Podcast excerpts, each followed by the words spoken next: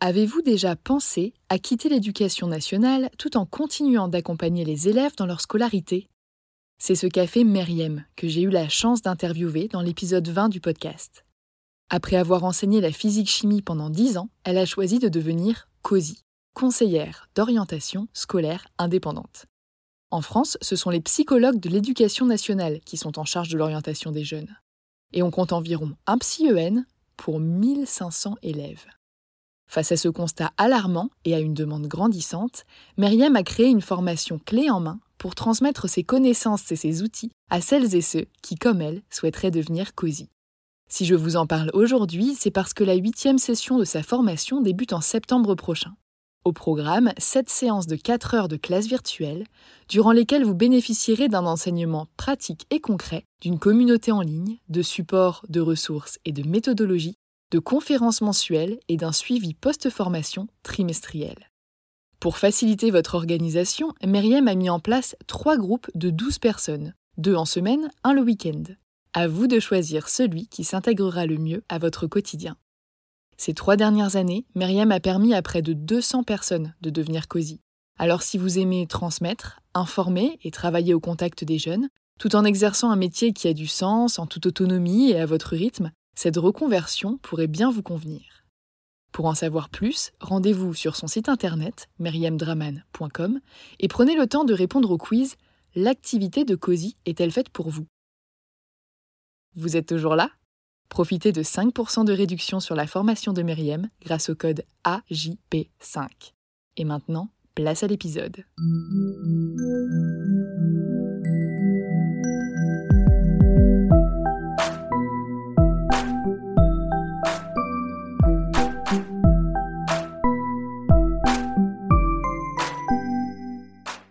Bonjour et bienvenue sur Avant j'étais prof, le podcast des enseignantes et enseignants qui ont osé la reconversion.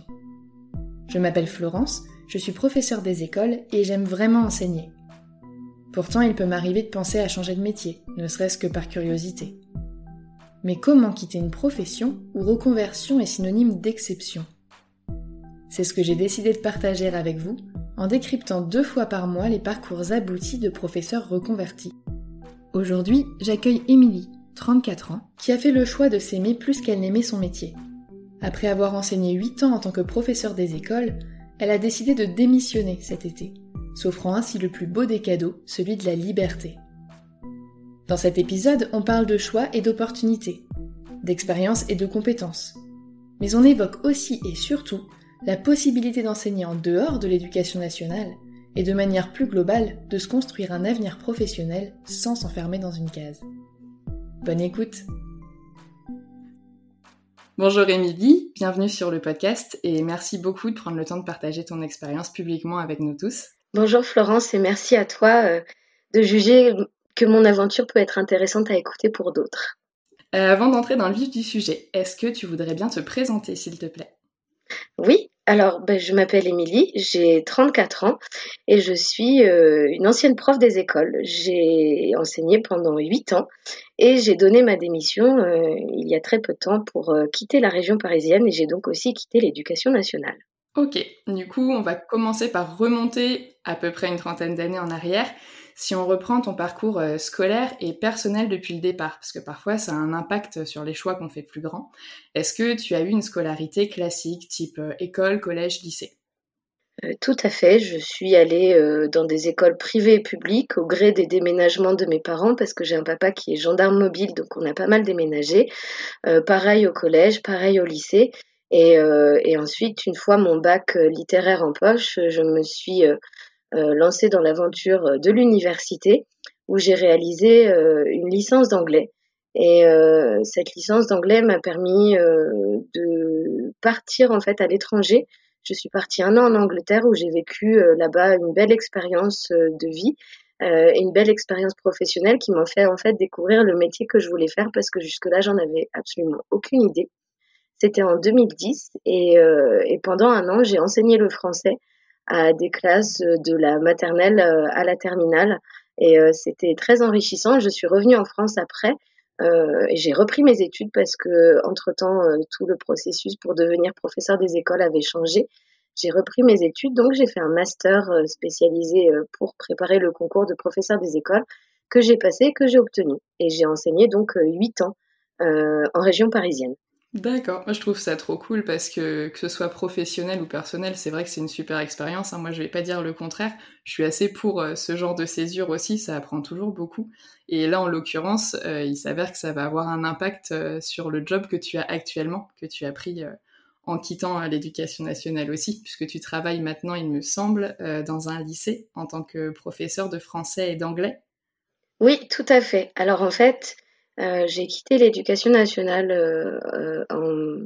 j'ai envoyé ma démission à l'éducation nationale en mai 2020 suite à une belle année de réflexion et j'ai quitté la région parisienne. L'objectif était en fait de quitter la région parisienne, un endroit où je ne me sentais plus moi-même. C'était trop frénétique et trop violent comme rythme au quotidien. J'avais besoin de me rapprocher de la nature, de vivre ailleurs. Et j'ai choisi pour ça de déménager dans un département que je ne connaissais que depuis un an, où je n'ai pas de famille. J'ai quelques amis à force d'y venir. Mais voilà, j'avais rien à la base dans ce département. Je me suis installée dans le Cantal. Et euh, ma démission a été actée pour euh, le 31 août, en fait. Donc à partir du 31 août, je, enfin depuis le 31 août, je ne suis plus officiellement euh, professeur des écoles dans l'éducation nationale. Je ne suis plus fonctionnaire.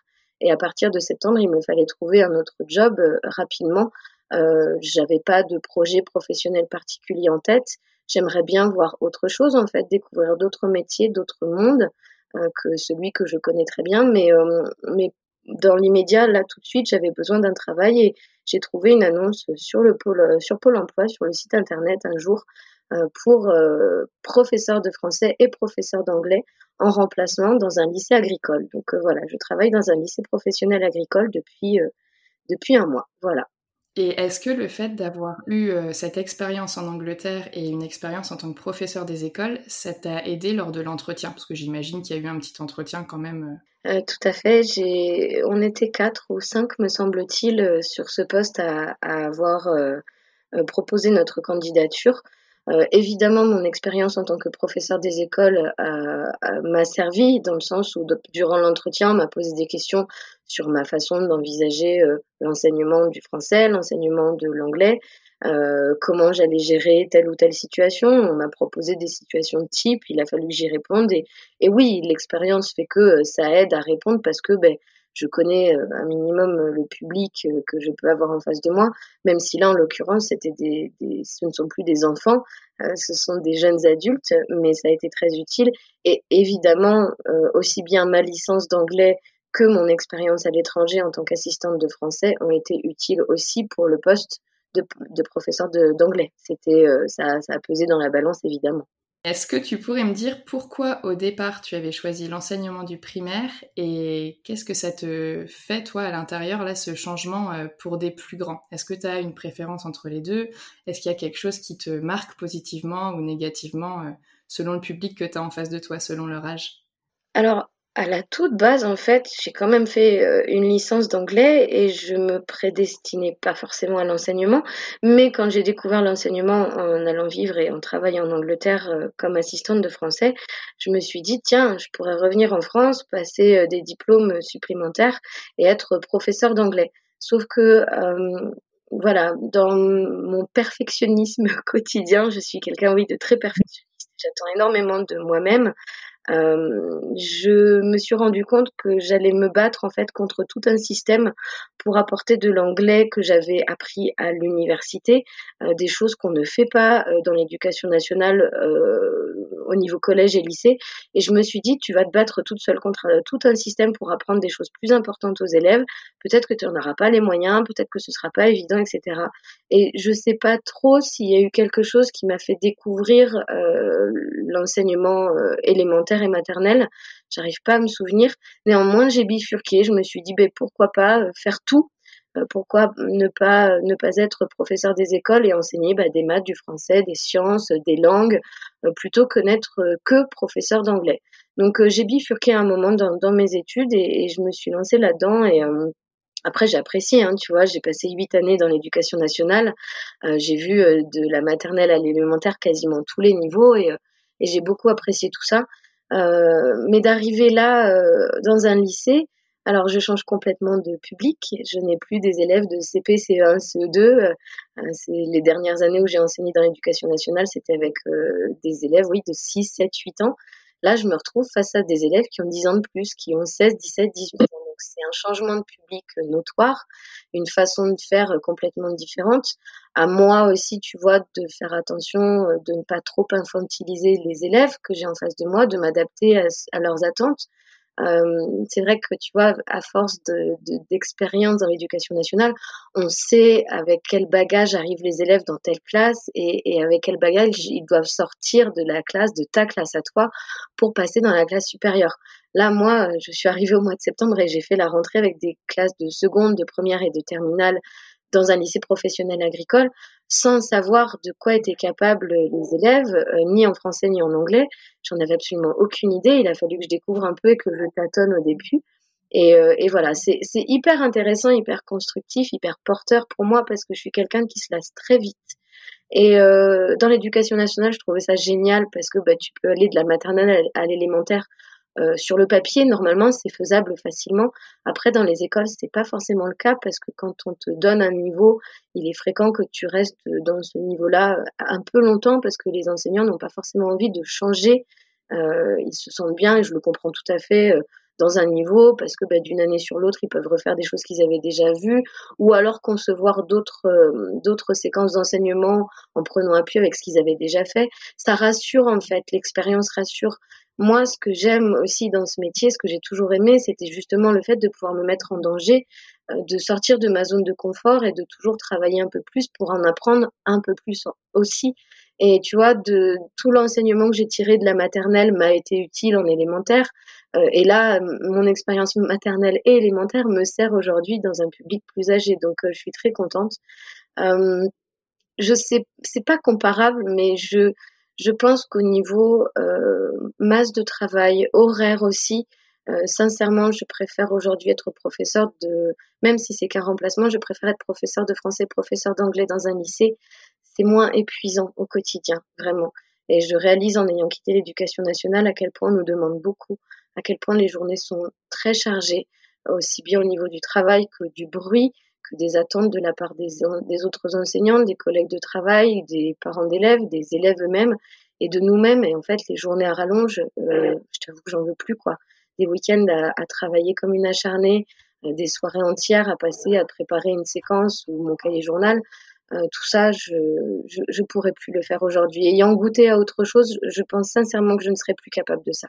C'est hyper étonnant ce que tu me dis là parce que je pensais que tu allais me dire que dans l'éducation nationale et en primaire notamment, tu avais euh, peut-être des journées euh, plus courtes ou une charge de travail moindre puisque ça faisait 8 ans que tu y étais, alors que là, comme c'est nouveau, je pensais que, enfin je vois bien aussi sur les réseaux sociaux que tu as beaucoup de travail et je pensais que justement cette, euh, cette différence, cette prise de risque et on va dire la mise en danger de quelque chose de nouveau, je pensais que c'était euh, beaucoup plus prenant, beaucoup plus chronophage d'être dans le, questionnement perpétuel. Et je m'attendais vraiment à ce que tu me dises que tu avais une charge de, travail et un temps de travail qui était largement supérieur euh, dans le lycée actuel euh, où tu es par rapport à avant. alors, je travaille tout autant, hein, je pense. mais il faut alors il faut il faut comprendre aussi que en tant que professeur des écoles, nos journées de travail, imaginons sur une semaine de quatre jours, euh, nos journées de travail c'est du lundi, mardi, jeudi, vendredi de 8h30, 11h30 à 13h30, 16h30 en général. En tout cas dans les écoles où je suis passée précédemment, c'était ça. Et du coup, donc de une journée lambda commence à 8h30 et même avant, parce que tu vois, moi j'étais, enfin j'étais toujours à l'école à 7h30 le matin pour faire mes photocopies, préparer mon matériel, etc. Et puis bah tu sors jamais à 16h30 pile parce qu'il y a toujours des parents qui sont un peu en retard ou un souci avec un élève, il a fallu régler truc, bidule machin. Enfin voilà, donc tu sors de, de l'école, il est 17h15, euh, 17h30, tu rentres chez toi tu te mets au boulot et tu vois, il y avait, il y avait peu de moments dans mes journées, enfin il y avait que le mercredi et les week-ends où je pouvais eh ben faire ce qu'il faut faire à côté en fait, euh, les courses, le ménage, le repassage, euh, voir les copains, etc. J'avais peu de temps libre en fait. Alors que là, euh, sur l'emploi du temps qu'on m'a fourni, déjà je ne travaille que 16 heures face aux élèves. Donc le lundi par exemple, j'ai deux heures de cours seulement. Euh, le mardi, j'ai une journée complète. Par contre, c'est une, grosse, grosse journée le mardi. Et ensuite, le reste de la semaine, le mercredi, le jeudi le vendredi matin, je travaille, mais j'ai mes après-midi de libre.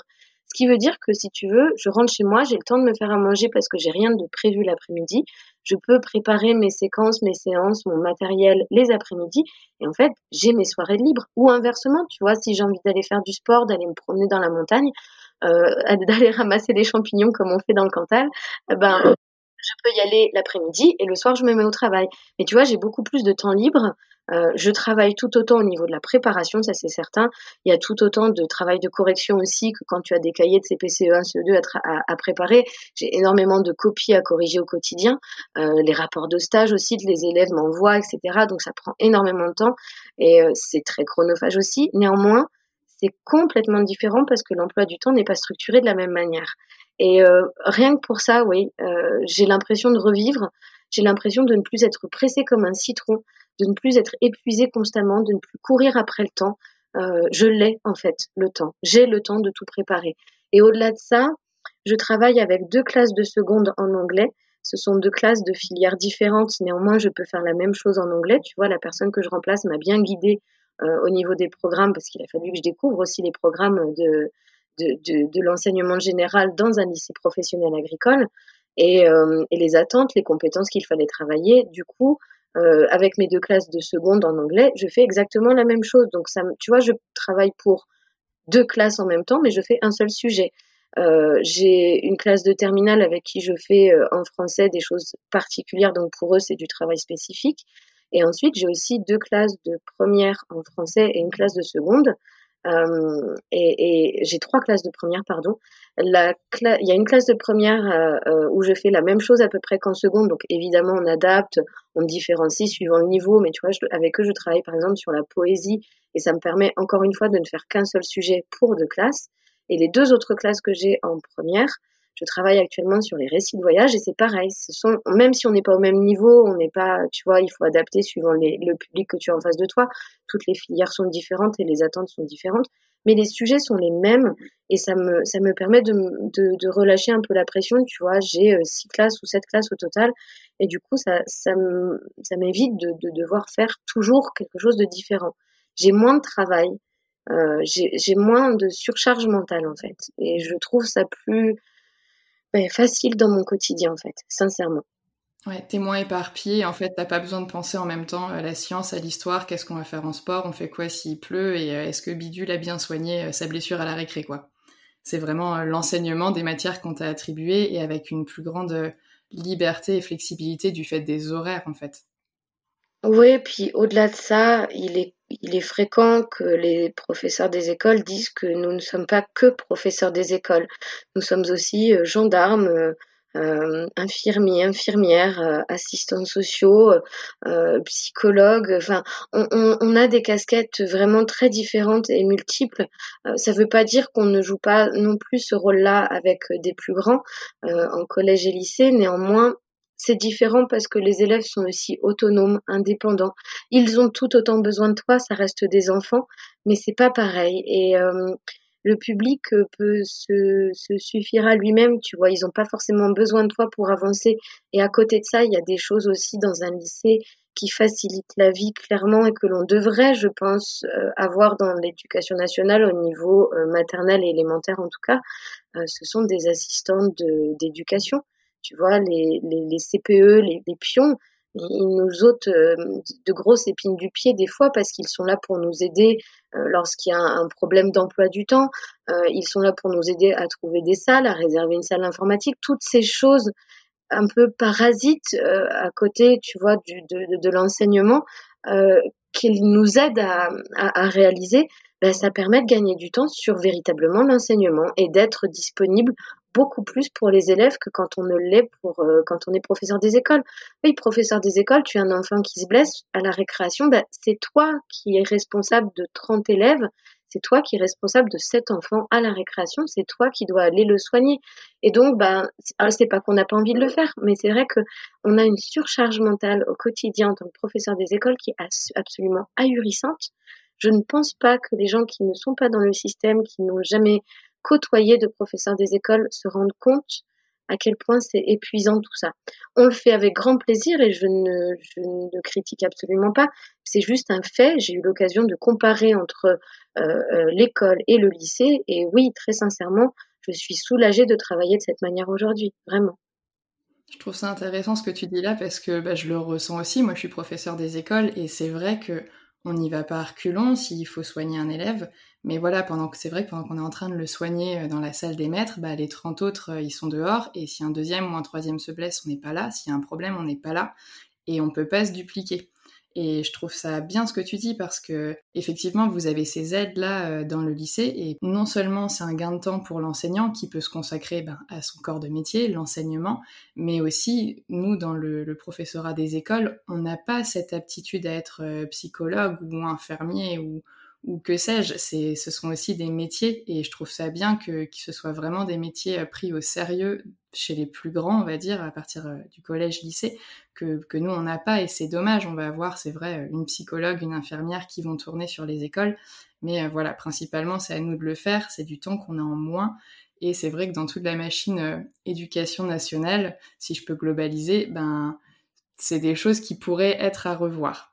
Après, donc toi, tu parles beaucoup d'éducation nationale et je sens que tu le différencies du lycée où là tu enseignes. Est-ce qu'il fait partie ou pas de l'éducation nationale, ton lycée? Non, c'est un lycée professionnel agricole qui dépend du ministère de l'Agriculture. Donc, tu vois, je suis vraiment sortie du système éducation nationale euh, au niveau financier dans le sens où ce n'est plus l'éducation nationale qui me paye, je reçois mon salaire de la part du ministère de l'Agriculture. Euh, néanmoins, il y a des choses euh, qui rentrent dans le cadre de l'éducation nationale dans ce genre de lycée professionnel agricole, et notamment l'enseignement du français et de l'anglais, donc euh, les deux matières que moi j'enseigne dans ce lycée en remplacement, parce que les programmes généraux des matières générales dépendent de l'éducation nationale. C'est c'est pas le ministère de l'Agriculture qui propose les programmes, c'est bien l'éducation nationale. Donc euh, je, suis encore un tout petit peu affiliée, euh, mais pas tant que ça. D'accord, d'où euh, la, la, plus grande possibilité de liberté aussi. Et hum, je me demandais quelque chose. Donc tu as démissionné. Et il me semble que quand on démissionne de l'éducation nationale, en tant que professeur des écoles en tout cas, on perd le bénéfice de son concours. Est-ce que tu peux me confirmer ça? Oui, je te confirme. Alors, c'est vrai que j'en ai pas parlé tout à l'heure dans ma présentation, euh, et, les gens qui écoutent vont peut-être se poser la question, mais pourquoi elle a donné sa démission si elle voulait juste quitter la région parisienne euh, Pourquoi elle a donné sa démission Pourquoi elle en est arrivée là? J'ai, il y a donc un an, en août 2019, j'ai découvert le Cantal, j'ai découvert un espace où je me sentais bien, où j'avais envie d'essayer de vivre, et j'y suis revenue pendant un an régulièrement à toutes mes vacances pour essayer de voir euh, suivant les saisons, je m'acclimaterai bien. Et je suis tellement tombée amoureuse de ce coin que oui, j'ai demandé ma mutation. Donc euh, d'un département à un autre, euh, lorsqu'on veut changer, les demandes se font, en tout cas moi dans mon département pour l'Essonne, j'ai fait ma demande au mois de novembre 2019 pour le Cantal et j'ai eu la réponse et je m'attendais à ce qu'elle soit négative. J'ai eu la réponse au mois de mars 2020. Euh, et du coup, j'avais quand même pensé à un plan B en me disant qu'est-ce que je fais si je n'ai pas ma mutation? Je savais que je n'aurais pas ma mutation parce que c'est la première fois que je demandais à quitter le département pour en changer. Euh, je savais qu'il y aurait peut-être d'autres personnes dans le même cas que moi qui voudraient quitter l'Essonne ou en tout cas leur département d'origine et partir dans le Cantal et qu'il y aurait très certainement très peu de postes. On s'y attend, on le sait, entre, entre collègues de différentes écoles et etc., etc., entre collègues euh, de, de, de, de cette grande famille qui est l'éducation nationale, il est fréquent de savoir et de, de, de se dire qu'on n'a jamais notre mutation du premier coup. Je suis en plus célibataire aux yeux de la loi, sans enfant, je savais que je n'aurais absolument en fait aucun point, parce que ça fonctionne avec des points, je n'aurais aucun point euh, pour, moi dans, ma valise pour partir. Donc euh, voilà, je m'attendais à cette réponse négative. Donc euh, j'ai été déçue évidemment, mais pas très étonnée. Et euh, il y a d'autres moyens de quitter l'éducation nationale ou en tout cas de, quitter un département tout en restant dans l'éducation nationale, à savoir la mise en dispo ou bien la rupture conventionnelle qui est, je crois, en vigueur pour les fonctionnaires depuis janvier 2020. Mais euh, du coup, j'ai préféré ne pas tenter la mise en dispo parce qu'il faut un projet assez solide derrière au niveau professionnel Et je t'avoue que moi, à ce moment-là, dans ma tête, c'était pas quitter l'éducation nationale, mais vraiment quitter Paris qui était important. Donc, euh, je n'avais rien derrière, je n'avais pas songé euh, euh, professionnellement parlant à ce que je voudrais mettre en place. Tu vois, il y a peut-être des gens qui savent que en quittant l'éducation nationale, ils veulent se lancer dans la restauration, dans l'hôtellerie. Moi, je n'avais pas songé à tout ça. L'objectif était juste de m'éloigner d'un lieu où je ne me sentais plus bien. Et la mise en dispo, il était possible et fort probable qu'on me la refuse, étant donné que justement, je n'avais rien derrière à proposer comme projet professionnel. Et concernant la rupture conventionnelle, euh, il est elle, est acceptée ou elle peut être refusée évidemment, mais il y avait une clause en fait qui m'a empêché euh, euh, de, de, la, de la demander. cette rupture conventionnelle, c'est que si jamais dans les cinq ans qui suivent la rupture conventionnelle, tu re-rentres dans l'éducation nationale, euh, les indemnités que l'on t'a versées à la fin de ton contrat pour la rupture conventionnelle, tu dois les, les rendre. Et du coup, je me doutais bien aussi que au tout début euh, de ma vie et de ma nouvelle vie ici, j'allais très certainement faire des remplacements, peut-être bien dans l'éducation nationale en tant que contractuelle. Et, euh, et, voilà, je me disais, bon, je préfère ne pas toucher un, argent euh, et utiliser un argent dont j'aurais peut-être besoin, mais qu'il faudra que je rende après. Donc en fait, j'en suis arrivée à me dire, eh bien voilà, la démission est le seul moyen. Euh, et donc en fait, j'ai donné ma démission et, euh, et, et j'ai perdu en effet tout le bénéfice du concours, euh, tout le statut de fonctionnaire. Aujourd'hui, je peux travailler dans l'éducation nationale, je peux travailler pour le ministère de l'Agriculture, je peux de nouveau enseigner, je peux toujours enseigner, mais j'ai un statut qui est beaucoup plus précaire parce que je suis considérée soit comme remplaçante, soit comme contractuelle. Et euh, je n'ai pas, euh, oui, la stabilité de l'emploi. Euh, mais voilà, moi, ça me faisait pas peur parce que, ben, encore une fois, je suis célibataire et sans enfant et il n'y a que moi qui dépend de cette situation. Je ne mets en danger personne d'autre, en fait. Ouais, c'est c'est une réflexion que je comprends parce que je vois souvent parmi les enseignants qui hésitent à démissionner la question bah, de la famille. forcément, quand il faut subvenir aux besoins de ses enfants, on ne prend pas les mêmes décisions et pas pour les mêmes raisons. Donc forcément, euh, c'est rentré en compte. Là, en l'occurrence, toi, ça t'offre en plus euh, plus de liberté, donc tant mieux. Par contre, ce que tu m'apprends, c'est que donc la rupture conventionnelle, j'en ai entendu parler, j'ai vu qu'elle euh, qu'elle commençait à entrer en vigueur. Elle a pas l'air d'arriver dans dans tous les départements en même temps. C'est encore un petit peu flou, mais je vois les premiers enseignants qui en profitent et qui échangent à propos de ça. Mais je ne savais pas que si tu souhaitais à nouveau enseigner dans l'éducation nationale, tu devais rendre la somme qu'on t'avait versée. Et du coup, je comprends mieux ton choix parce que j'ai vu sur les réseaux sociaux quand tu as annoncé ta démission que tu avais dû faire un post pour te justifier parce que les gens étaient super étonnés, les gens qui te suivaient de, ta décision. Parce que c'est vrai que sur les réseaux sociaux, on te voyait vraiment ben, aimer ton métier. Tu en as beaucoup partagé aussi euh, les années d'avant. Par rapport aux classes que tu avais, aux projets que tu pouvais mettre en place. Il y a des gens qui te suivaient aussi pour ça. Et je pense que ça a surpris beaucoup de monde que tu t'en ailles alors que tu aimes autant ce métier. Et je t'ai vu justement te justifier à propos ben, des demandes de disponibilité, mais tu ne parlais pas de la rupture conventionnelle euh, dans ce poste-là. Du coup, je comprends mieux parce que effectivement, tu ne prends pas cet argent-là, mais ça te laisse du coup une plus grande liberté pour éventuellement revenir si tu en as besoin. Et puisque tu n'as plus cette stabilité de l'emploi, en fait, euh, ça fait complètement sens. Ouais, mais en fait, comme je te disais tout à l'heure, j'ai véritablement envie d'aller vers d'autres milieux professionnels, j'ai envie de découvrir d'autres choses. J'ai envie que ça me rende plus riche et plus précieuse euh, que de savoir travailler, euh, je sais pas, comme secrétaire médical ou, euh, ou de faire une saison à la station de ski à côté de chez moi. Tu vois, c'est même si c'est pas forcément ce que j'aime faire ou ce que j'aimerais faire, j'aimerais pouvoir apprendre à travailler de mes mains, à travailler autrement, à utiliser aussi mon cerveau autrement parce que j'aime ce métier, j'aime véritablement enseigner. C'est quelque chose, je pense, qui est une vocation, voire même une passion aujourd'hui.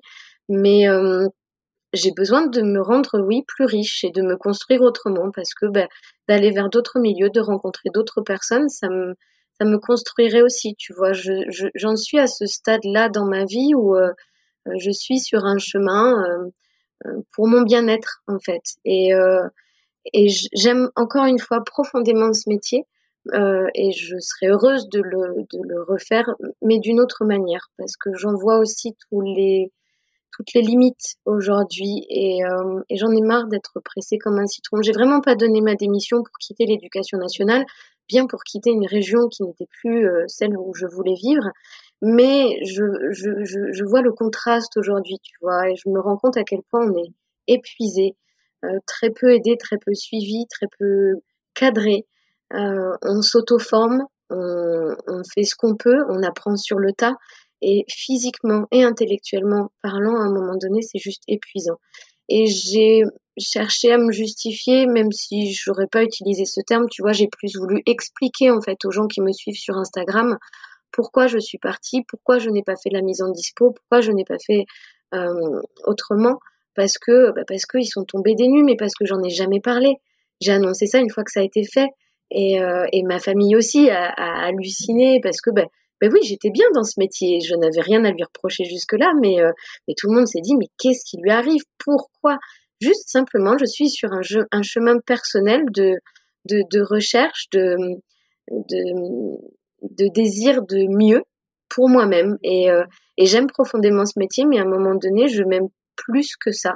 Et j'avais besoin de trouver aussi des clés pour mon avenir, pour me sentir bien au quotidien. Et, euh, et cette rupture conventionnelle, ben voilà, je je pouvais pas l'envisager parce que je savais que si, si personne me donnait ma chance, parce qu'il faut aussi ça, tu vois, aujourd'hui en matière de reconversion, il faut quelqu'un accepte de me donner une chance d'essayer autre chose avec un CV purement enseignant. Euh, voilà, faut, faut se dire, il faut aller au-delà du morceau de papier qui est un curriculum vitae et se dire bon bah cette nana, peut-être qu'elle est capable de travailler autrement, peut-être que je pourrais lui donner sa chance. Et en attendant que je tombe sur cette personne et sur cette opportunité qu'on me donne une chance de faire autre chose, je savais que je reviendrais dans l'éducation nationale pour faire des remplacements parce que ben financièrement j'ai moi aussi besoin d'argent, besoin de payer mon loyer. Et oui, j'ai voulu m'expliquer auprès des gens d'Instagram parce que ben parce que j'ai toujours été aussi assez honnête et je partage beaucoup sur les réseaux. Je suis vraie, je suis spontanée, je suis nature. Et, euh, je savais aussi que peut-être mon expérience allait parler à, d'autres personnes, tu vois, ça peut être utile. Et je suis d'ailleurs ravie d'enregistrer ce podcast avec toi je trouve que c'est une très bonne idée, cette aventure dans laquelle toi tu te lances de ton côté, de laisser la parole à des enseignants qui, s'en vont, qui disent stop et qui cherchent un autre métier. Euh, parce que ça va parler à beaucoup de gens suite à mon histoire, j'ai discuté avec beaucoup de gens, moi, et qui me disent c'est intéressant on aimerait bien sauter le pas mais on n'ose pas on ne sait pas trop comment ça peut se passer après etc donc euh, grâce à toi tu donnes euh, et grâce à ce, à ce podcast pardon tu vas donner la parole à des gens qui vont permettre peut-être à d'autres aussi de sauter le pas je n'engage personne à, absolument quitter l'éducation nationale et absolument démissionner. Hein. Euh, voilà, faut le faire si vraiment on se sent plus bien euh, dans ce métier ou si on a envie et besoin d'essayer autre chose et si on a des rêves à, aboutir. Mais, mais voilà, je pense que tu vas répondre à pas mal de questionnements grâce à ce podcast et je t'en remercie d'avance pour tous les gens que tu éclaireras. Bah, J'espère parce que c'est le but, même si je te disais que voilà, avant tout, je le fais pour moi parce que c'est assez amusant, je me reconnais pas mal dans ce que tu dis. Au départ, euh, j'étais plutôt partie euh, pour interviewer vraiment des gens qui avaient un projet de reconversion, on va dire fixe, qui sont passés d'enseignants à, je sais pas, fleuriste, euh, coiffeur, etc. Et puis quand j'ai vu que toi tu démissionnais, je te suivais déjà, donc forcément j'étais intéressée déjà par ton parcours et je me suis dit ben c'est génial parce qu'elle part mais elle n'a pas une idée précise en tête. Et je pense qu'il y a des gens qui, comme toi, ont, envie de partir juste pour voir autre chose. Et moi, c'est mon cas. J'ai pas envie de partir à tout prix de l'éducation nationale ou d'arrêter d'enseigner à tout prix parce que voilà, c'est sympa, euh, ça me plaît bien. Il y a des années avec des hauts, des années avec des bas, mais dans tous les métiers, c'est pareil. Par contre, ben, je suis assez comme toi là-dessus et j'aimerais bien essayer d'autres choses. Euh, moi, mon petit dada en ce moment, c'est que j'adorerais aller cueillir des fruits en volontariat, si tu veux. Donc euh, ça n'a rien à voir avec l'enseignement.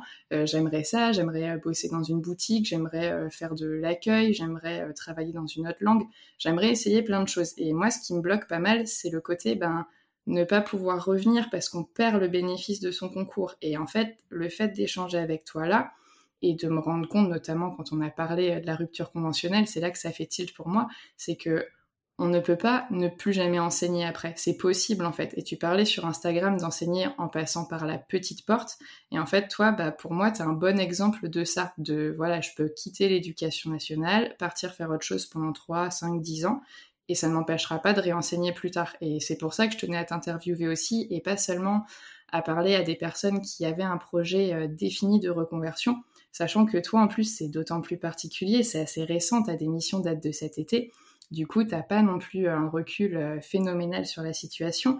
Euh, n'empêche que, voilà, avec tout ce que tu partages sur les réseaux sociaux, on a quand même l'impression que, ben, c'est quelque chose que tu ne regrettes pas, c'est quelque chose dans lequel pour l'instant tu te sens bien. Et voilà, t'as pas l'air pour l'instant d'avoir de remords. Après, dis-moi si je me trompe, mais j'ai pas l'impression que tu regrettes ta démission en tout cas. non, absolument pas. Mais parce que j'ai vraiment trouvé ce que j'étais venue chercher. En démissionnant, je suis venue chercher un, meilleur cadre de vie, euh, quelque chose, encore une fois, de moins frénétique et de moins violent au quotidien.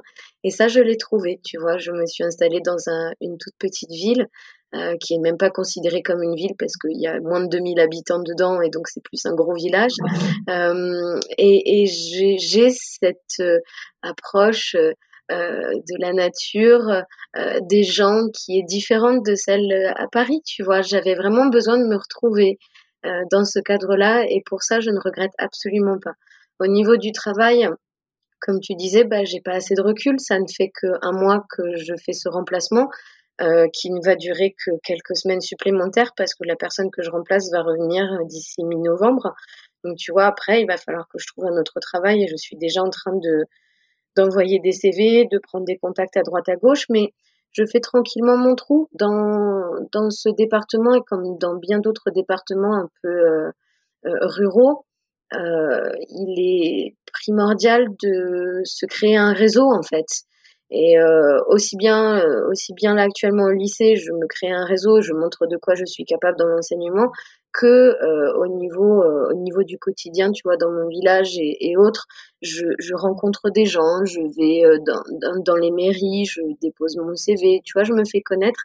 C'est comme ça ça fonctionne. C'est aussi oui une forme de piston mais mais dans le sens où les gens vont venir et vont t'embaucher parce que parce qu'ils ont entendu parler de toi en bien et que ce n'est pas que les compétences qui sont écrites sur ton CV qui font qu'ils viennent te chercher. Donc euh, moi je trouve ça intéressant et je regrette peut-être euh, le fait d'avoir ma classe à moi, le fait d'avoir tout mon matériel dans la classe et de pouvoir sortir et eh ben cette carte-là parce que les élèves à ce moment-là ont une question. Je regrette euh, les câlins avec les élèves, tu vois, parce qu'avec les grands euh, dans le lycée professionnel agricole, c'est quelque chose, voilà, tu, tu, peux pas, tu peux pas les prendre dans tes bras, ça, ça, serait mal vu, ça serait mal fait, ça les gênerait peut-être aussi eux, mais voilà, les câlins avec mes élèves, le, la proximité que tu as avec eux, le fait de vivre un an avec eux au quotidien, c'est quelque chose peut-être qui me manquera. Euh, mais, mais finalement, si je m'arrête à tout ça, ce sont des choses plus matérielles qui me manquent. Tu vois, le fait encore une fois d'avoir ma classe, mon matériel, mon espace à moi, mon grand bureau, quoi, dans lequel j'accueille, euh, j'accueillais mes élèves. Peut-être que ça, ça me manquera. Après, il y a des choses qui ne me manquent pas du tout, en effet, et je ne regrette pas pour le moment. Et puis, euh, et puis en plus, il y a, plein d'opportunités. Enfin, je sais pas si je peux en parler, mais tu vois, il y a, y a plein de choses qui sont faisable avec euh, le CV que j'ai. Et, euh, et voilà, je trouve ça cool finalement. Et tu as eu, si je ne me trompe pas, un petit job avant, euh, pendant l'été? Oui, alors bah j'en ai pas parlé parce que parce que c'était au black et que ça se fait pas ah. et ça se dit pas. mais mais oui oui j'ai ben, j'ai travaillé j'ai travaillé tout l'été, tous les matins, je faisais des ménages dans une chambre d'hôte. Donc, tu vois, rien à voir avec ce que j'avais l'habitude de faire. Euh, on peut considérer ça, euh, certains pourront considérer ça comme euh, un sous-job que de nettoyer des chambres, que de nettoyer des toilettes. Moi, j'ai trouvé ça très utile et très constructif. Ça m'a remise à ma place aussi. de me dire qu'il y a des gens qui faisaient ça tous les jours et que c'était intéressant aussi parce que le soir enfin le soir le midi quand je rentrais chez moi je fermais la porte et j'avais plus cette surcharge mentale que je pouvais avoir par exemple tu vois à l'école à penser à me dire oh là là pour la séquence de sciences demain est-ce que j'ai tout le matériel de prêt? Oh, j'ai pas corrigé les cahiers comment je vais m'en sortir etc là tu rentres tu as fini le travail et tu as vraiment fini le travail. Tu n'y penses plus après quand tu es à la maison tu es libre intellectuellement parlant de penser à autre chose. Et, euh, et c'est, une liberté qui est chère et, et incroyable. Après j'étais contente aussi de retravailler là dans ce lycée parce que bah, je reprends mes réflexes. Je retrouve ce que j'ai toujours su faire, c'est-à-dire partager, enseigner, communiquer, euh, euh, découvrir euh, un nouveau public. Enfin, moi, j'aime les gens profondément et, j'aime l'esprit humain. Donc, d'être confronté à un esprit humain plus âgé que celui auquel j'étais habituée à l'école, c'est super intéressant, super porteur parce que tu vois l'évolution. Tu vois, dans, certains de mes élèves lycéens, je retrouve certains de mes élèves euh, écoliers, quoi. Tu vois, je me dis, oh, lui, il me fait penser à tel élève que j'ai eu. Ah, bah, il serait peut-être comme ça lui aussi en grandissant. Enfin, tu vois, ça fait un lien et, j'aime bien, ça me fait sourire. Mais j'ai besoin du contact humain, tu vois. C'est vrai que le petit job que j'ai fait cet été, je pourrais pas le faire au quotidien parce que, bah, bah j'étais toute seule, en fait, pour le réaliser. Et, euh, même si je travaillais au sein d'une équipe, et ben dans les chambres, tu es toute seule et moi j'ai besoin de parler, j'ai besoin de communiquer, j'ai besoin d'apprendre aussi des autres et de leur apprendre ce que moi je sais. Et ça, ça m'aurait manqué, tu vois. Donc si, voilà, je sais pas encore vraiment de quoi mon avenir sera fait, mais si je dois trouver un autre métier, il faudra que ce soit un métier en lien avec les gens parce que j'ai besoin d'eux, j'ai besoin de ça au quotidien. c'est cool parce que justement, c'est des, des, expériences comme ça que tu vas avoir à la suite les unes des autres qui vont te permettre de savoir après où aller parce que Là, concrètement, tu sais peut-être pas ce que tu veux précisément comme avenir professionnel, t'as pas une idée arrêtée, mais au moins, bah, tu sais ce que tu veux pas, et c'est déjà pas mal. Exactement. et puis, tu vois, j'ai, j'ai des pistes là, euh, professionnelles, et toujours dans l'enseignement, ou en tout cas dans une forme d'éducation. Euh, et il y a quelqu'un qui a commencé, qui a, oui, qui m'a dit sur le CV, sur votre CV, sur le papier, vous n'avez pas les compétences que l'on attendrait pour ce poste. Néanmoins, je sens, euh, je sens derrière votre personnalité, derrière votre CV, que vous avez les compétences requises et j'ai envie de, j'ai envie que vous essayiez, j'ai envie de vous donner votre chance. Donc ça, ça m'a fait super plaisir. Il s'agit d'un poste euh, comme éducatrice spécialisée euh, au sein d'un foyer d'accueil médicalisé pour des, des résidents handicapés en fait. Euh, les aider, euh, les aider dans leur euh, acquisition de l'autonomie au quotidien, tu vois, pendant les repas, pendant les activités extérieures, pendant le lever, le coucher, etc. Ce sont des choses que je n'ai absolument jamais faites, mais j'étais heureuse de passer l'entretien, heureuse qu'on me laisse ma chance. pour le moment, c'est pas fait, tu vois, et et ce ne serait que de temps à autre euh, sur des petites périodes pour des remplacements. Donc euh, c'est vrai que moi je cherche vraiment plus un CDD à long terme ou un CDI parce que financièrement parlant il faut que je m'y retrouve. Donc euh, là ce serait plus un temps partiel mais ça m'intéresse énormément de travailler dans ce domaine-là, tu vois, auprès de personnes handicapées. Je pense que j'ai moi aussi beaucoup à apprendre de ces personnes et beaucoup à leur offrir aussi de par ma bienveillance et ma grande empathie. Enfin voilà, je suis comme ça, j'aime les autres et j'aime donner de l'amour et, et je pense que je pense que ces gens-là en ont besoin. Et j'ai aussi euh, une autre piste de travail euh, dans un CFA, donc euh, un centre de formation pour apprentis. Pareil avec des adultes, enfin des jeunes adultes à partir de 16 ans.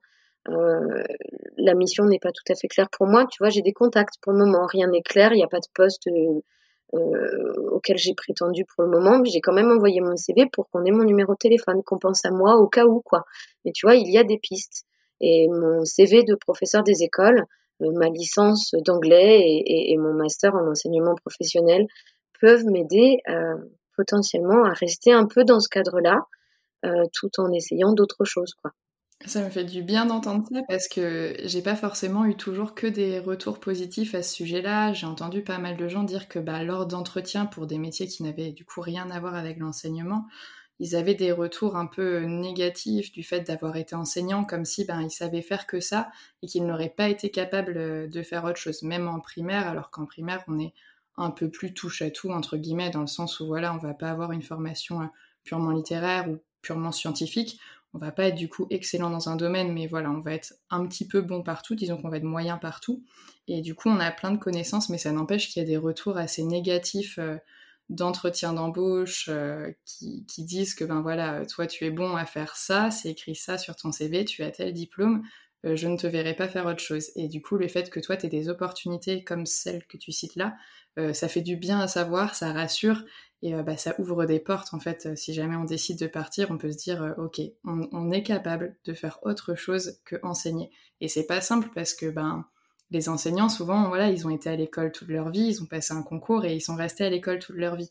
Et dans mon entourage, on m'a souvent dit, ben oui, mais toi, t'es toujours resté à l'école, tu sais pas ce que c'est le monde du travail, tu sais pas ce que c'est que d'avoir un chef. Et ben, en même temps, si on nous laisse pas la possibilité de le savoir une fois qu'on sort de l'éducation nationale, c'est vrai que ben voilà, on n'en aura jamais conscience.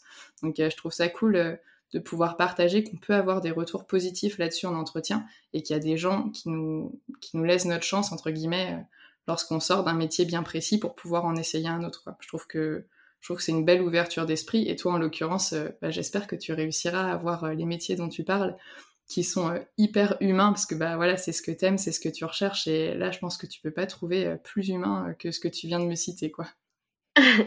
Mais c'est vrai qu'après je comprends ce que ce qu'ont pu te dire des gens cette phrase là mais toi tu sais pas ce que c'est avoir un chef avoir un patron pour payer mes études moi j'ai fait différents métiers en fait. Avant d'être professeur des écoles j'ai aussi fait d'autres métiers. J'ai été vendeuse. euh, dans plein de cadres différents pour payer mes études. Euh, j'ai été vendeuse dans des marques euh, pour des marques de chaussures de luxe. j'ai été vendeuse de vaisselle, de lingerie. j'ai été vendeuse de vêtements pour enfants. Enfin, tu vois, j'ai vraiment touché à tout. j'ai travaillé au printemps, aux Galeries Lafayette, et j'ai cette expérience-là aussi de rentabilité, d'argent, d'objectifs, de primes.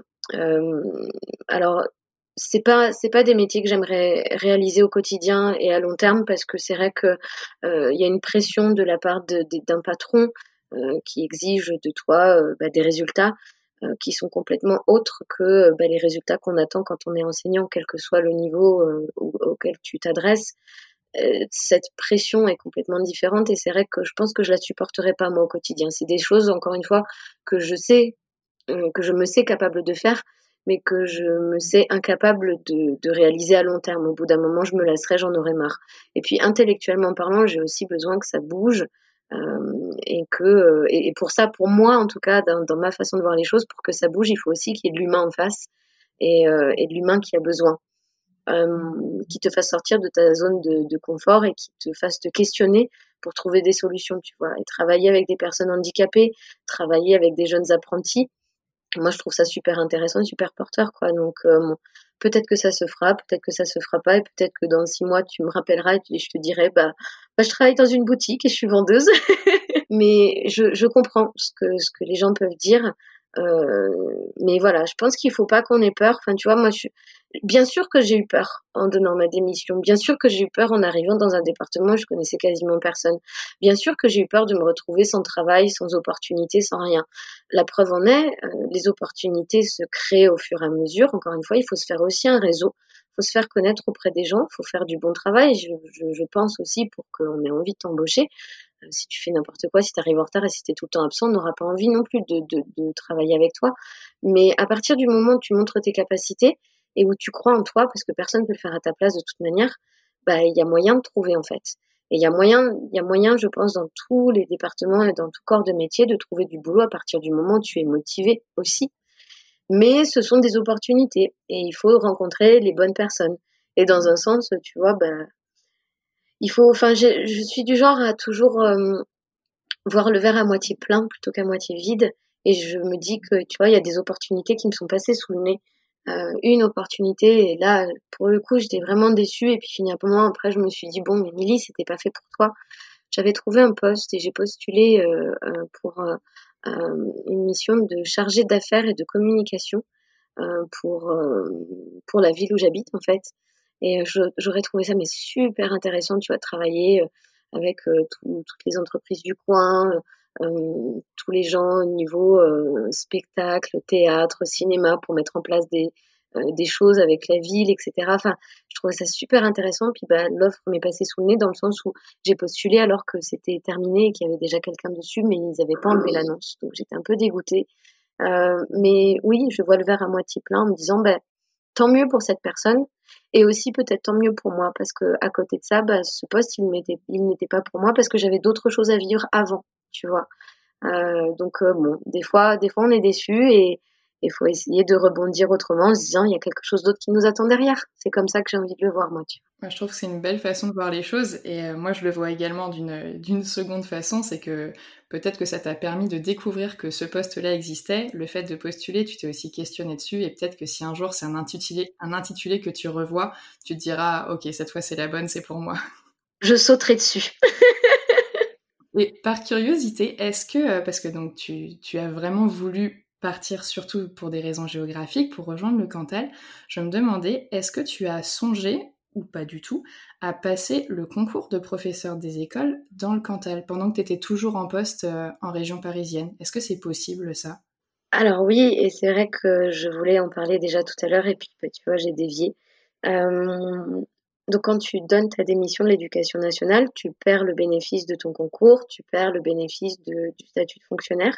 Néanmoins, rien ne t'empêche euh, à terme, si tu en as envie, de repasser le concours.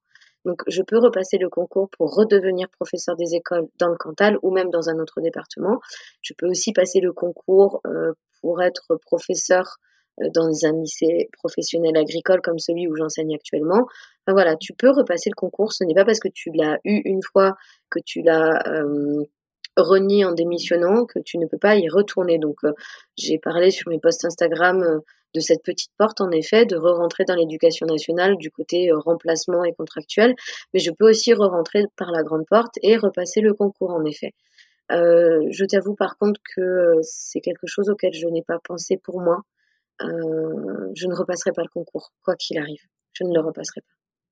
Et pourquoi est-ce que tu ne le repasserais pas? Je je sais même pas comment expliquer. Je pense que là, tout de suite, maintenant, je ne me sens pas capable de reprendre des études parce qu'il faudrait que je me replonge quand même dans un minimum de travail euh, d'études euh, universitaires pour préparer le concours, tu vois, parce que moi, j'ai passé le concours en 2012 et le concours euh, que l'on passe aujourd'hui en 2020 n'a absolument rien à voir, c'est complètement différent, il y a beaucoup de choses qui ont changé, mais justement je ne sais pas lesquelles, donc tu vois, il faudrait que je me forme, que je me reforme à nouveau, que je me replonge dans les livres, que je travaille encore énormément, et je t'avoue que je ne sais pas si j'en suis capable au niveau motivation, ni au niveau capacité euh, intellectuelle, je ne sais pas si j'aurai la force de reprendre ça. Et là, au jour d'aujourd'hui, je ne m'en sens absolument pas capable, j'en ai pas envie. Et euh, au-delà de ça, euh, tu vois, donner ma démission, ça a quand même été une réflexion euh, sur du long terme. demander ma mutation et me dire quel est le plan B si je ne l'ai pas parce que je veux absolument partir. Ok, je me lance sur la démission, mais ça veut dire que derrière je n'ai plus rien. Est-ce que, est-ce que je repasse le concours? Est-ce que et en fait, quand j'ai donné ma démission, je me suis sentie libre, Florence. Je me suis sentie libre de de plein de choses et en même temps de rien du tout parce que bah avait j'avais pas de chaîne au pied entre guillemets. Mais euh, mais c'est vrai que quand tu as ce concours euh, les gens estiment et toi aussi tu, tu estimes que tu vas faire ce métier-là toute ta vie. Et c'est un peu comme avoir des fers au pied mine de rien parce que tu ne peux rien faire d'autre. Et on te le serine quand même assez régulièrement. Euh, on est professeur des écoles et on n'est que professeur des écoles on n'a rien d'autre sur notre CV à, mettre. On ne sait pas euh, travailler, je sais pas, euh, la pierre. On ne sait pas travailler les aliments parce qu'on n'est pas cuisinier ou pâtissier. On sait, entre guillemets, rien faire d'autre. Et ça t'enterre dans un truc, dans une case euh, dont tu as de grosses difficultés après à sortir. Et tu vois, de, se dire et de, de comprendre qu'on est capable de faire d'autres choses et que des fois il suffit d'une opportunité, d'une rencontre pour se lancer dans un autre monde professionnel, ça, c'est très complexe parce qu'on a passé des années et des années à te dire tu n'es que professeur des écoles. Et à la base, c'est pas méchant. On est professeur des écoles et tant mieux. C'est une, fierté hein, d'accéder à ce poste-là aussi. Mais euh, pour en sortir, c'est très compliqué. Pour effacer tout ça, c'est très compliqué. Pour devenir quelqu'un d'autre, c'est très compliqué. Et ouais, j'ai pas envie de repasser le concours parce que je me sens libre aujourd'hui d'être professeur des écoles si j'en ai envie, d'être euh, prof de français, prof d'anglais dans un lycée professionnel ou euh, d'être boulangère, euh, femme de ménage, euh, je ne sais pas, d'autres libraires. C'est quelque chose que j'aimerais faire, ça par contre. Mais tu vois, je me sens libre de plein d'autres choses. Et si je repasse un concours, eh ben, je me sentirais à nouveau enfermée dans ce carcan. Et je pense que je suis pas la seule, la seule à le ressentir comme ça. Encore une fois, je le vivais pas mal quand j'y étais hein, dans ce carcan. Mais quand tu essayes d'en sortir et le jour où tu essayes de t'en sortir, tu te sens vraiment prisonnière. Et j'ai pas du tout envie de repasser un concours, quel qu'il soit. Ah, pour le coup, je peux pas plus me retrouver dans ce que tu dis parce que là, je me reconnais vraiment et en fait, c'est assez euh, émouvant pour moi d'entendre tes mots parce que ce que tu viens de dire, c'est ce que je pense, c'est ce dans quoi je me projette si je démissionnais. J'imagine en fait cette liberté de pouvoir réenseigner, devenir boulangère, devenir libraire, euh, servir euh, des raclettes dans une station de ski ou aller ramasser des fruits en Nouvelle-Zélande si tu veux, j'imagine euh, cette liberté Et ça reprend ce que tu disais, que voilà, tu aimais énormément ton métier, mais que tu t'aimes toi avant tout, et que ben, voilà, on ne vit pas pour son métier, on vit pour vivre. Et du mm. coup, ce que tu dis là, ben, je me dis, waouh, ce que je pense qui pourrait être vrai, ben, il y a des gens qui l'ont fait, et c'est vraiment vrai. Du coup, euh, c'est assez, euh, c'est assez fort de sens euh, pour moi de t'entendre dire ça, en fait. Ça rend vraiment les choses Ouais, il faut, il faut que je le dise parce que, parce que peut-être qu'il y a des gens qui ne le croiront pas et peut-être qu'ils se diront que, voilà, quand tu obtiens ta démission et quand tu reçois le papier comme quoi ta démission est acceptée, prise en compte, ah, voilà, tu respires un grand coup, tu chiales parce que bah, ah bah non, moi j'ai hurlé de joie. Voilà, fallait, fallait que je le dise. j'ai hurlé de joie parce que parce qu'on m'avait dit que potentiellement on pouvait me refuser ma démission. Euh, et quand j'ai reçu le papier me disant euh, vous n'êtes plus, enfin vous ne serez plus, je sais plus dans quel terme c'était explicité euh, clairement et écrit, mais mais bref, tu n'es plus fonctionnaire à partir de telle date. Oh, j'ai poussé un cri de joie parce que oui, je me suis sentie libre, libre vraiment, comme le génie dans Aladdin quand il est plus, tu sais, quand il est libéré de, de son sa lampe à pétrole. Ben voilà, j'étais comme lui, j'avais j'avais la possibilité de tout faire. Et en même temps, cette grande liberté, euh, que j'ai acquis à ce moment-là m'a fait peur parce que une trop grande liberté, ça, ça fout la trouille et tu te dis «Ah, par où je commence? Et comment je vais m'en sortir? Et comment je vais faire? Et qui? Et quoi? Et comment? Et c'est pas grave finalement après parce que ben il faut prendre petit bout par petit bout et avancer étape par étape, mais sur le coup t'es fier, t'es tellement heureux et et voilà, je fallait que je le dise. J'ai crié très fort quand j'ai eu ma démission. Et qu'est-ce que tu dirais qui a été pour toi la plus grande difficulté, si tu te replaces en arrière, avant de la donner ta démission, quand tu, quand tu hésitais? Qu'est-ce qui a été pour toi la plus grande difficulté, la plus grande appréhension? De quoi est-ce que tu as eu peur avant de le faire? Qu'est-ce qui te bloquait un peu ou qui te freinait un peu? Le regard des autres. Waouh Je m'attendais pas à ça. Le regard des autres. Vraiment. C'est. Tu vois, moi personnellement, j'avais pas peur. En fait, il faut aussi savoir que cette démission découle de, enfin, ce désir de quitter la région parisienne découle aussi d'une très grande décision que j'ai prise il y a deux ans dans ma vie. J'ai vécu pendant 14 ans avec une personne et je me suis séparée de lui et ça a été aussi une grande étape dans ma vie d'adulte, tu vois. Euh, que de franchir ce pas et que d'être célibataire après autant d'années à vivre avec quelqu'un, euh, c'était un pas énorme et un pas de géant pour moi. Et j'ai sauté dans un dans un enfin je me suis lancée dans un truc comment dire je savais que je maîtrisais pas tout et je savais que je pouvais avoir peur, je savais que j'aurais peur, je savais que ce serait difficile, mais je l'ai fait et je m'en suis sortie. Et du coup, ce désir de quitter la région parisienne découle aussi de tout ça. Et en fait, j'ai pas eu peur de quitter la région parisienne. J'ai pas eu peur de donner ma démission. J'ai pas eu peur de me retrouver sans boulot. J'ai pas eu peur non plus de me dire, il y aura des mois compliqués financièrement, peut-être que tu seras découvert et peut-être que tu vas galérer et peut-être que tu vas manger des pommes de terre pendant six mois. Et tu vois, j'ai pas eu peur de tout ça. Euh, j'ai eu peur du regard des autres j'ai eu peur d'annoncer ça à, ma famille. Euh, j'ai eu peur d'annoncer ça à mes amis. Et j'ai eu peur d'annoncer ça à cette grande communauté euh, euh, d'Instagram avec qui je partage des choses depuis cinq ans parce que j'ai créé des liens avec des personnes que je ne connais pas, que je n'ai jamais vues, mais avec qui je discute depuis des années. c'est la magie des réseaux sociaux. J'avais peur du regard des autres parce que je savais qu'on ne comprendrait pas. Pourquoi, Émilie, toi qui aimes tellement ton métier, qui le vante, qui, qui le, qui le, qui le vend au quotidien sur Internet, qui le prône tout le temps. Et tu vois, les gens, enfin, moi, faut pas me lancer sur le sujet de l'éducation parce que tu peux, enfin, tu peux me faire parler toute une soirée. Je peux, je peux m'approprier la conversation, raconter plein d'anecdotes et tout ce que j'ai vécu de formidable dans l'éducation nationale pendant toute une soirée et saouler les gens.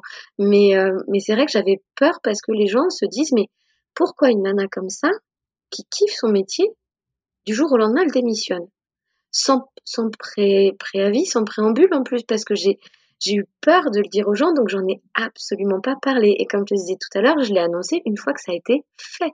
Et même une fois que ça a été fait, j'ai mis peut-être euh, deux semaines ou trois semaines, une fois installée dans le Cantal, à dire aux gens, au fait, je ne suis pas que en vacances ici, j'ai amené tous mes meubles et j'ai trouvé un appartement et j'ai démissionné. J'avais peur du regard des autres parce que, parce que je savais qu'il y en a certains qui ne comprendraient pas.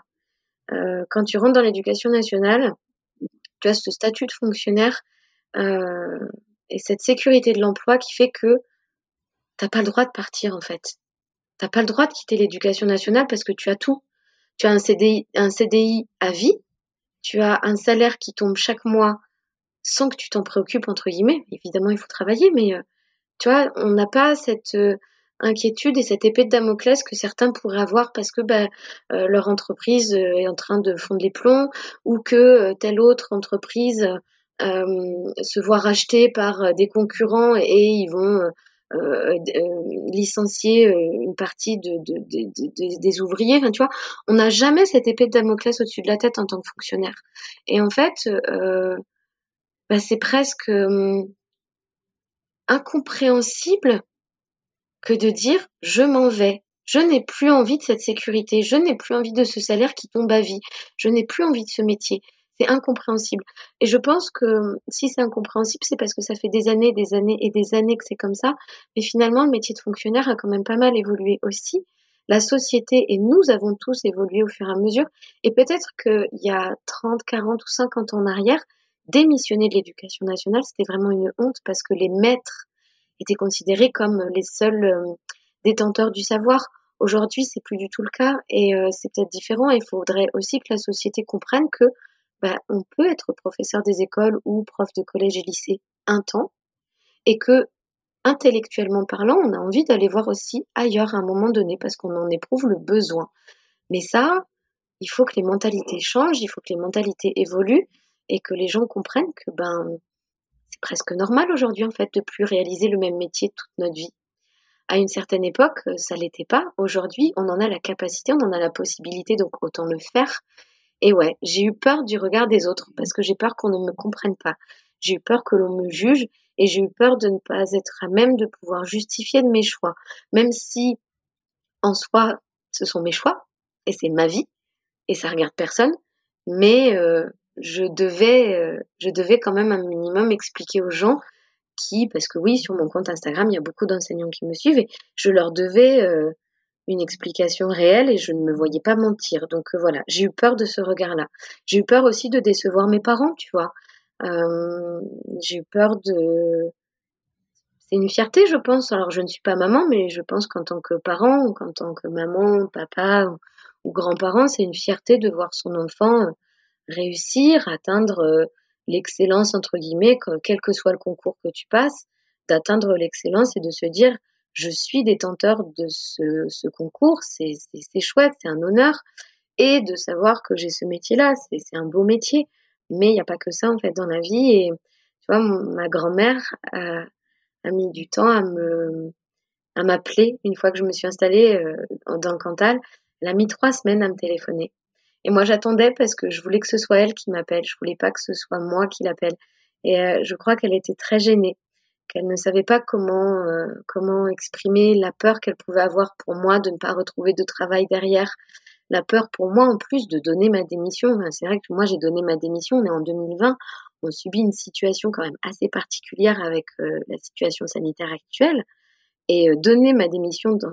là, c'était impensable pour elle. Euh, et, elle a eu énormément de mal à me l'exprimer, tout ça, à me partager sa peur, euh, ses angoisses et ses inquiétudes. Je crois qu'aujourd'hui, elle a compris que j'étais capable de rebondir et que moi, ça me faisait pas peur. Mais pour cette génération-là, c'était euh, compliqué à, entrevoir. Et bref, tout ce laïus pour te dire et pour répondre à ta question du départ, que voilà, c'était le regard des autres plus qui m'inquiétait. Le reste ne me faisait pas peur et ne me fait toujours pas peur. Il y aura des mois peut-être un peu plus compliqués, euh, mais c'est pas grave, ça fait partie de l'aventure et je m'y suis préparée en fait. Et je trouve ça bien que tu le détailles autant, euh, même si voilà, tu rentres dans des, dans des critères plus personnels comme la relation avec ta grand-mère, mais je trouve que c'est important parce que c'est tout un pan de, de la démission ou, du changement euh, à laquelle on pense pas forcément. On pense souvent ben, les finances ou le, lieu géographique et on pense pas forcément à la réaction des proches parce qu'on a l'impression, comme tu dis, que ben, voilà, c'est notre choix, on décide, on fait un peu ce qu'on veut, c'est notre vie. Et le fait de se poser ces questions-là, je trouve ça amusant, le mot est très mal choisi, mais je trouve ça étonnant que toi, ça a été ta plus grande peur, parce que c'est même pas quelque chose euh, à laquelle moi je pense quand je pense euh, à la démission. Je pense que je fais partie euh, du grand nombre de personnes qui pensent bon, clairement à l'argent, hein, on va appeler un chat un chat. Moi, clairement, je me dis, ben voilà, c'est comme tu dis, là, le salaire, il tombe tous les mois. Là, je sors d'une année de disponibilité où on était en voyage en Amérique du Sud pour voir un peu autre chose. Ben, il n'y avait pas de salaire pendant un an. Là, il est retombé pour le mois de septembre. Bah, clairement, je me dis, bah, c'est trop bien, tu vois, je suis allée au boulot tous les jours pendant quatre semaines, paf, le salaire il tombe, je me pose pas de questions, contrairement à toi bah, qui va du coup devoir t'en poser. Après, il y a comme tu dis déjà la question des générations. Effectivement, il y a une cinquantaine d'années, je pense que démissionner de l'éducation nationale, c'était pas, ça n'avait pas le même regard qu'aujourd'hui. Donc les gens qui sont d'une ou deux générations au-dessus de nous, forcément, ils s'inquiètent pour nous. Je pense que c'est pas du tout euh, un côté euh, négatif, c'est pas négatif de leur part. Je pense que c'est plus une inquiétude de se dire, ben mince, comment il ou elle va faire financièrement, mmh. quel va être son métier, parce qu'il y a vraiment ce regard de ben une personne, un métier. Ils ont toujours connu ces gens-là, bah, je sais pas, le même boucher, le même fleuriste, le même postier. Et c'est vrai, comme tu dis, ça évolue énormément, que ce soit le fonctionnariat ou euh, ou l'enseignement, ça évolue avec, euh, avec toute la société en fait. Et, et je trouve ça bien que, je trouve ça un petit peu dommage entre guillemets qu'on doive penser au regard des autres parce que d'un côté voilà c'est notre vie et d'un autre côté je trouve ça bien que tu prennes le temps quand même de non pas te justifier mais de t'expliquer comme tu disais parce que ben ça ouvre des perspectives de réflexion en fait et du coup ben ta grand-mère a peut-être été inquiète pour toi, mais finalement, elle est revenue. Je sais pas comment ça s'est passé pour le reste euh, de tes proches, ou même par rapport à Instagram, il y a genre plus de 20 000 personnes qui te suivent, il me semble. Tu es assez connue sur les réseaux sociaux. Et est-ce que cette peur voilà, que tu avais, donc par rapport à ta grand-mère, elle t'a finalement appelé, est-ce que tes autres proches, tes, tes, parents, tes amis, et est-ce que les gens sur les réseaux sociaux finalement ont confirmé cette peur? Est-ce qu'ils ont eu un regard euh, négatif ou est-ce que finalement tout le monde comprend et tout le monde accepte? Alors, au niveau de mes proches, euh, je pense qu'ils ont compris parce que j'ai pris le temps d'expliquer, j'ai pris le temps de, détailler, de dire que c'était vraiment un chemin de vie euh, pour moi et, euh, et un moyen d'avancer en fait en tant que qu'être humain, en tant que personne, que d'aller vers d'autres possibilités, vers d'autres choix, vers d'autres milieux, vers d'autres mondes au quotidien pour vivre, mais aussi d'autres mondes professionnels. Euh, ma mère, dont je suis très proche, eu peur, je pense aussi, mais ne me l'a pas communiqué de la même manière que d'autres personnes parce que je pense qu'elle me connaît bien, on, discute énormément et elle a compris à quel point c'était vital pour moi de faire ça. Euh, concernant les réseaux, lorsque j'ai appuyé, si je me revois euh, appuyer sur le bouton envoyer et, et, pour poster en fait cette photo et cette légende où j'expliquais que je venais de donner ma démission et que je ne serais plus professeur des écoles à la rentrée, euh, j'ai pas regardé tout de suite mon portable parce que je me suis dit que j'allais avoir un flot de messages, un flot de notifications absolument hallucinant et que émotionnellement je serais peut-être pas à même de gérer. Et finalement, euh, les gens ont été très bienveillants. Je pense que les gens qui me suivent depuis longtemps euh, aurait pu le sentir et en me lisant et en lisant ce poste d'annonce, euh, se sont rendus compte que peut-être c'était sous-jacent. Tu vois, j'avais depuis plusieurs mois, j'avais quand même laissé traîner des petits des, petits indices par-ci par-là dans mes dans mes stories, dans mes posts. Euh, et, je pense que les gens qui me connaissent bien à travers les réseaux n'ont vu là que la continuité de cette philosophie de vie que j'ai adoptée pour moi. Euh, d'autres personnes se sont franchement questionnées, m'ont dit mais est-ce que tu vas pas regretter, Émilie? Tu aimes tellement ton métier, tu es sûre de ton coup. Mais j'ai reçu énormément de bienveillance et d'empathie. Euh, les gens euh, sont venus me questionner, ont cherché pour certains des réponses, mais tu vois jamais de manière irrespectueuse. ils se questionnent évidemment par rapport à ce qu'ils sont, mais ils, ils, mettent tout ça aussi en exergue par rapport à ce que moi je suis. Et ils comparent, euh, ils comparent évidemment par rapport à leur vie, mais ils, n'oublient pas que je ne suis pas eux et ils ne sont pas moi et que chaque personne est différente. Et je crois qu'Instagram aussi, ce réseau social est assez intéressant euh, dans le sens où les partages euh, sont faits de telle sorte que la personne qui partage offre quelque chose euh, que celui qui le reçoit peut avoir envie d'utiliser ou pas. Tu vois, il y a des gens qui ont suivi mon histoire et qui se sont sentis peut-être personnellement touchés, un peu comme toi, parce que toi aussi tu te poses des questions. Et puis il y a d'autres personnes qui ont constaté que j'avais démissionné, qui se sont dit, bah dis donc, euh, ah bah c'est courageux, bon bah tant mieux pour elles, voilà, qui tu vois ne sont pas allées plus loin et qui ne sont pas venues euh, quémander plus de justification que ça. Et après, quand tu es sur les réseaux sociaux, quand tu, quand tu es comme ça dans ta vie, euh, partager avec les gens, bah, c'est aussi répondre à leurs questions. Et euh, moi, j'en pose quand j'ai des questions sur eux. Et j'estime que c'est normal qu'on m'en pose quand je parle d'un sujet. J'aurais pas pu cacher très longtemps au bout d'un moment que je n'étais plus dans l'éducation nationale et surtout que j'habitais plus sur Paris, tu vois. Je, voilà, je me voyais pas mentir mais euh, j'aurais très bien pu raconter que j'avais eu ma mutation, que j'avais débarqué dans le Cantal et ne rien raconter de ce qui se passait vraiment dans ma vie. Mais je vois pas l'intérêt parce que j'estime que mon expérience peut servir à d'autres. Mais voilà aussi pourquoi ça me faisait peur, parce que parce qu'il y en a qui, de... enfin il, il faut gérer aussi tout ça, tu vois.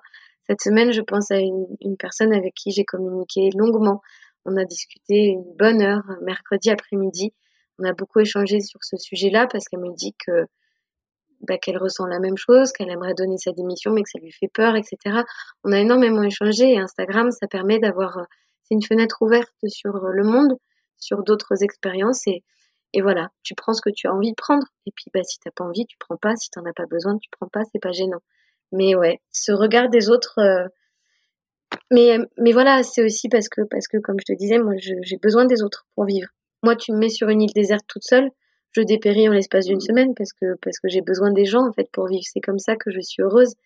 Et, euh, et le regard des autres m'était important. Ouais, j'espérais qu'on comprendrait en fait mon processus de vie et qu'on ne me jugerait pas mal et qu'on ne me jetterait pas, qu'on ne me lapiderait pas en place publique sur Instagram. Et ça n'a pas été le cas du tout. Les gens ont, même s'ils n'ont pas compris, ils ont accueilli ça euh, avec bienveillance. Et ça m'a fait du bien aussi de pouvoir leur partager cette vérité est toujours avec ma spontanéité, mon naturel, quoi, tu vois. Je rebondis là-dessus, mais je pense aussi que on a la communauté qu'on se crée, et toi, tu es quelqu'un bah, d'honnête, c'est vrai que tu partages beaucoup de choses et personne ne t'y oblige. Euh, tu es quelqu'un de bienveillant, tu es quelqu'un de sincère et de spontané, et je pense que ben, malgré toi, euh, tu attires forcément des gens qui ont euh, des points communs avec ces caractéristiques-là.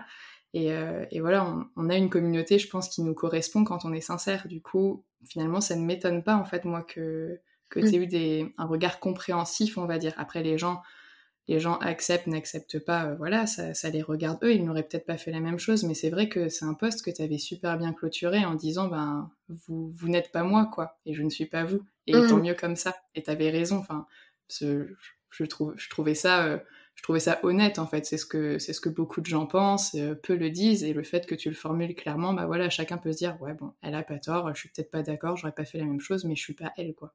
Encore une fois, les gens prennent ce qu'ils ont besoin de prendre, et pour le reste, et eh ben voilà. J'ai une question super euh, terre à terre à te poser. On arrive à la fin du podcast. Habituellement, j'en ai trois, mais puisque pour toi, il y a peu de recul encore, je vais t'en poser une qui est celle que beaucoup de monde va se poser, je pense. C'est pour ça que je me permets. Tu n'es pas obligé d'y répondre si tu ne le désires pas. Euh, quel était ton salaire dans l'éducation nationale et combien est-ce que tu gagnes maintenant? Alors, j'ai quitté l'éducation nationale au bout de huit ans de carrière et, et, en, donc en éliminant ce concours de, de mes possibilités euh, futures euh, au niveau professionnel, je touchais euh, 1949 euros par mois en région parisienne. Et là, actuellement, normalement, mon premier salaire euh, au lycée devrait être entre 1650 et 1700 euros par mois. Et est-ce que c'est quelque chose qui te fait peur, au-delà du fait de ne plus avoir déjà la stabilité financière, mais le fait de voir ton salaire qui baisse, est-ce que ça t'inquiète ou est-ce qu'au contraire, puisque tu as aussi changé de mode de vie, j'imagine, je ne sais pas, je ne suis jamais allée dans le Cantal, mais peut-être que tout ce qui est lié à tes dépenses quotidiennes dans le Cantal est peut-être inférieur à Paris, donc peut-être que tu ne vas pas forcément voir l'impact de cette différence? Alors, clairement, moi j'en ai rien à secouer de l'argent. Euh, c'est quelque chose qui pour moi, euh, oui, bah, tombe tous les mois et est nécessaire parce que, ben, comme tout le monde, j'ai un appartement à payer, j'ai euh, un, forfait téléphonique, un forfait internet, une voiture, des besoins médicaux, des besoins alimentaires qui, dont il faut s'occuper. Et donc, comme tout le monde, j'ai besoin d'un salaire. Hein. Si, si, si j'en avais pas, je serais un peu embêtée. Mais clairement, toucher 5000 euros par mois ou toucher 1500 euros par mois, peu m'importe. c'est pas moi, je me sens pas riche euh, avec ce qui se passe sur mon compte en banque. Je me sens riche de, de rencontres. Euh, je me sens riche des gens qui sont autour de moi. Je me sens riche de ce que je peux vivre au quotidien. Tu vois. Donc clairement, euh, l'argent, j'en ai mais rien à faire. Après, euh, ma vie a quand même beaucoup changé aussi euh, au niveau financier, dans le sens où euh, ces 1900 euros de salaire parisien que j'avais, il y en avait 650 euros qui partaient rien que dans mon loyer déjà, tu vois. Euh, là, au prorata de ce que je gagne et de ce que je dépense, c'est complètement différent aussi. Je perds 200 euros environ sur mon salaire, en sachant qu'en plus, euh, tu vois, je perds 200 euros sur mon salaire, mais j'ai même plus de concours. Donc, euh, même sans le concours, j'estime que j'ai un, salaire quand même correct. Euh, et donc j'ai perdu 200 euros, mais mon loyer a aussi été euh, divisé par deux. Tu vois, au lieu de payer 650 euros de loyer, aujourd'hui je paye 350 euros de loyer. C'est une différence qui est énorme. Euh, toute la vie à Paris que, que, je vivais n'est plus du tout la même. Euh, aujourd'hui parce que bah, du coup, tu vois, j'étais du genre à aller beaucoup euh, faire les boutiques. Je suis quelqu'un de très coquet. Euh, j'aime les fringues, j'aime sortir, j'aime aller au restaurant avec des amis. voilà, c'est des dépenses qui, faisaient partie de mon quotidien sur Paris. Qui n'en font plus partie aujourd'hui entre guillemets parce que bah, ici faire les boutiques il faut se déplacer. Il faut soit aller à Aurillac à une heure de route de chez moi, soit aller à Clermont-Ferrand, pareil à une heure de route de chez moi. Et avec la rentrée des classes, là pour le moment, tu vois, j'ai absolument pas eu le temps. Mais si je veux aller faire du shopping et, dépenser un peu de sous, il faut que je fasse de la route. Et bon, bah là, euh, j'ai pas eu l'occasion. Donc, euh, je dépense beaucoup moins de sous en fringues, euh, beaucoup moins de sous aussi en, en, en, restaurant, en sortie comme ça, parce que ben, finalement ici, euh, alors je connais pas encore aussi beaucoup de monde, mais, euh, mais les sorties que je fais, la vie sociale que j'ai, euh, c'est chez les gens en fait. Tu vois, je suis invitée cette semaine, j'étais invitée chez des chez des collègues, euh, je suis invitée chez des amis aussi pour dîner, pour manger le midi, etc. C'est complètement différent. C'est pas du tout le même cadre. Après, il y a financièrement quelque chose qui va me coûter, je pense, très cher et il faut que je commence à regarder combien ça, ça me coûte par semaine parce que tu vois là j'ai fait un mois et comme tu disais tout à l'heure j'ai pas encore assez de recul mais euh, c'est le, côté voiture qui va me coûter, je pense, assez cher parce que euh, je fais, euh, je fais entre, euh, entre ouais, 400 et 500 km par semaine. Donc c'est vrai que là, c'est les c'est l'essence, c'est l'entretien de la voiture qui, qui, vont être un budget, je pense. Et puis ici, quand t'as pas de voiture, euh, bah, t'es comme un idiot parce que les distances entre chaque chaque chose sont assez assez conséquentes tu vois, je fais, oui, je fais 40 km tous les matins pour aller travailler, quoi.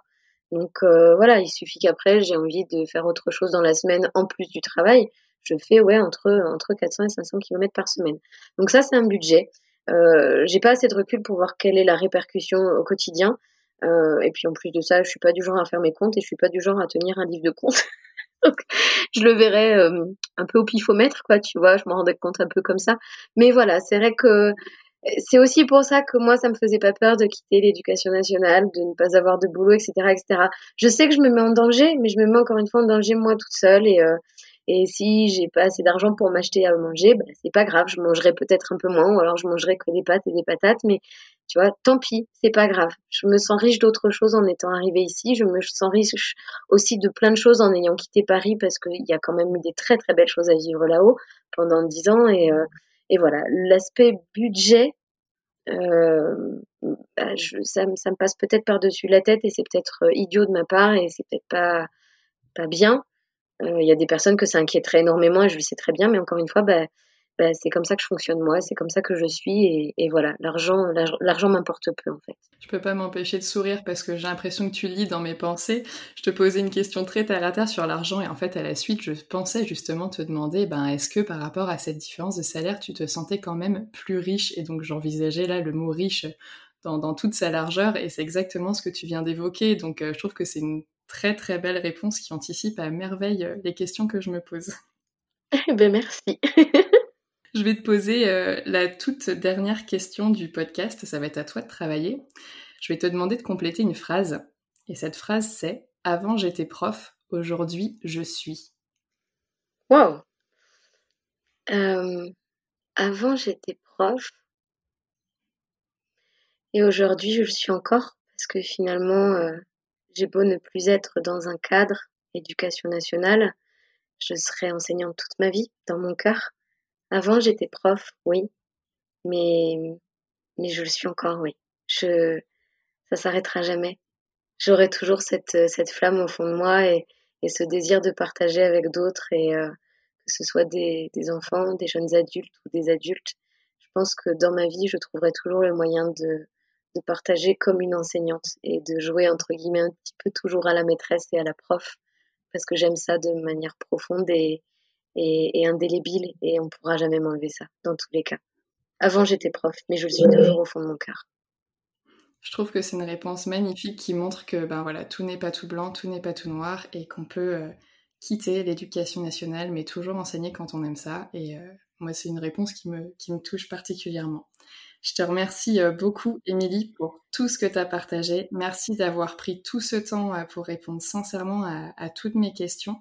Euh, c'est une interview qui a été longue. Tu es la première personne que j'interviewe et en toute honnêteté, sur mon petit papier, je pensais que ça allait durer allez, trois quarts d'heure. On en est presque à une heure et demie, mais en fait, bah voilà, c'est hyper riche. Comme je disais, je le fais avant tout pour moi. J'avais aucune envie de te couper parce que tu, tu, tu répondais à, à, la perfection à toutes les questions que je peux me poser au quotidien depuis deux ans. Et, euh, et voilà, c'était vraiment enrichissant euh, pour moi. J'espère que ça le sera aussi pour d'autres. Et un, grand merci euh, pour, tout ce temps que tu as pris et, pour tout ton partage. Avec grand plaisir, Florence. Merci à toi d'accorder du temps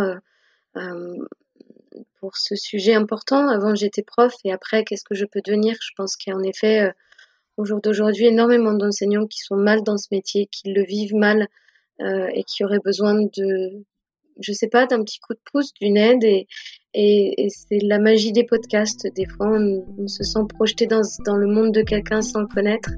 Et euh, bah, j'ose espérer que mon, mon, tout petit recul sur cette expérience pourra servir à, à d'autres. Merci d'avoir écouté cet épisode d'Avant j'étais prof. S'il vous a plu, n'hésitez pas à vous y abonner afin de ne rater aucun épisode. Pour qu'il gagne en visibilité, vous pouvez également le noter et le commenter sur votre application d'écoute favorite. Et si vous pensez qu'il pourrait être bénéfique à quelqu'un que vous connaissez, n'hésitez pas à le lui partager. Retrouvez l'actualité du podcast sur les réseaux sociaux, principalement Instagram, mais également Facebook et Twitter, at avant prof. Et si vous souhaitez échanger avec Émilie, vous trouverez le lien de son compte Instagram dans la description. À bientôt!